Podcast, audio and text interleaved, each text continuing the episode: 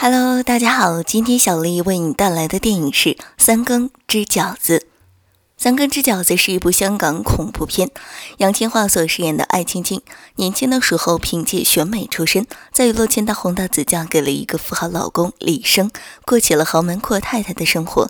然而时光易逝，年华不在，当年的风华绝代逐渐变成一个半老徐娘，自己的富豪老公与一个普通的鞋店的店员勾搭。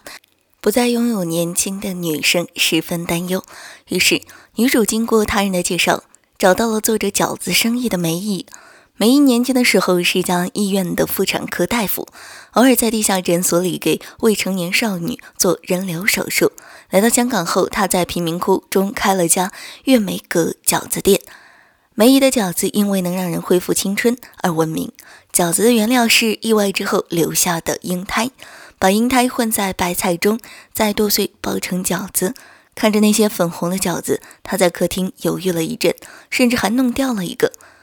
梅姨把饺子埋到花盆里，说：“花儿都会长得好些。”女主终于还是吃下了第一碗，后成为常客。